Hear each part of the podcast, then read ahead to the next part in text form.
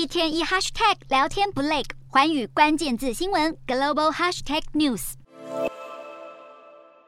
哈利王子即将推出的新书内容疑似遭到外流，而他的自传内容也引发了许多人关注。哈利王子在书中写道，有一次威廉王子辱骂梅根是个难相处、没礼貌、粗鲁的人，于是两兄弟发生了争执。不料威廉王子一言不合，却动起手来，先是抓住哈利的衣领，扯掉他的项链，并将他打倒在地，让他直接撞上地上的狗碗。强烈的撞击力道让狗碗直接裂开，碎片插进了哈利的背部。哈利王子表示，过了一段时间后，威廉王子带着后悔的神情向他道歉，并希望哈利可以不要将这件事告诉妻子梅根。如今，哈利在自传回忆录中提到这段过往，让英国王室兄弟戏强的八卦引起不少关注。而不少英国民众则表示已经司空见惯，并希望王室的纷争能够尽快平息。除此之外，哈利还在自传中爆料自己在十七岁时第一次吸食了骨科碱，而自那之后也有多次吸毒的经验。但他表明自己并不享受吸毒的过程，只是当时的他渴望尝试任何能够破坏秩序的事物。